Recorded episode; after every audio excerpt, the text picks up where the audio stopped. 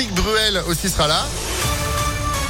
Le temps de faire place à la météo et puis l'info, bien sûr, l'actu de Sandrine Ollier, bonjour. Bonjour Phil, bonjour à tous. On commence avec une bonne nouvelle sur les routes et la réouverture progressive de la 7 entre Chasse-sur-Rhône et Vienne.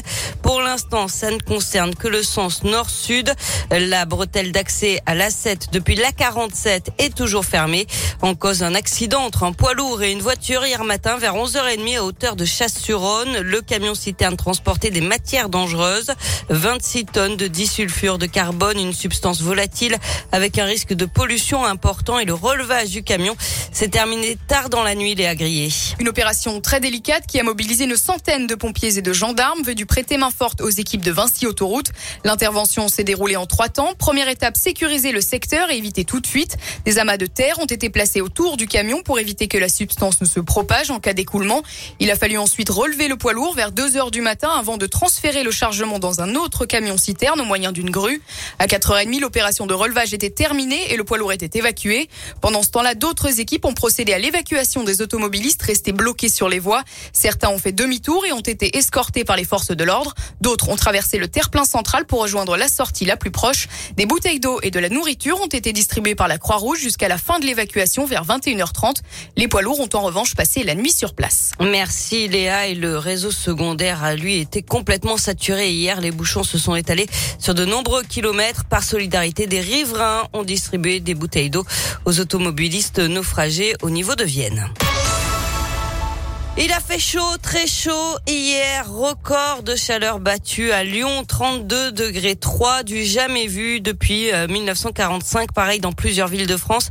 Et chez nous, les températures vont rester au-dessus des 30 degrés jusqu'à mardi, selon Météo France. Une mobilisation des agents de RTE ce matin à Lyon, le réseau de transport électrique. Ils se mobilisent à 11 heures devant le siège régional rue Crépé dans le 7e arrondissement. Ils demandent des hausses de salaire. Ça fait maintenant 13 qu'ils sont en conflit avec leur direction. La culture au programme du Conseil municipal de Lyon. De nombreuses délibérations doivent être votées aujourd'hui, à commencer par le soutien de la ville au réseau des scènes découvertes. Il y en a huit à Lyon. D'autres mesures portent sur le développement des bibliothèques et des musées lyonnais sur les cinq prochaines années. À noter aussi le retour de tout le monde dehors et des événements gratuits à découvrir dans tous les arrondissements. Ce sera du 7 juillet au 28 août.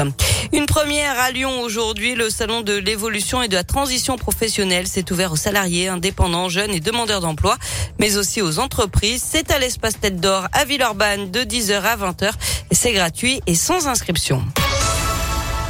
On passe au sport avec du tennis, l'Open Park d'Auvergne-Rhône-Alpes et il ne reste plus qu'un seul Français en lice après l'élimination hier de Manarino. Manuel Guinard doit terminer son match aujourd'hui face à l'Américain Mo, match interrompu par la nuit après trois heures de jeu.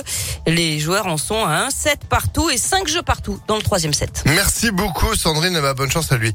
Vous êtes de retour à 7h30 À tout à l'heure. L'info continue sur ImpactFM.fr. 7h04, c'est la météo.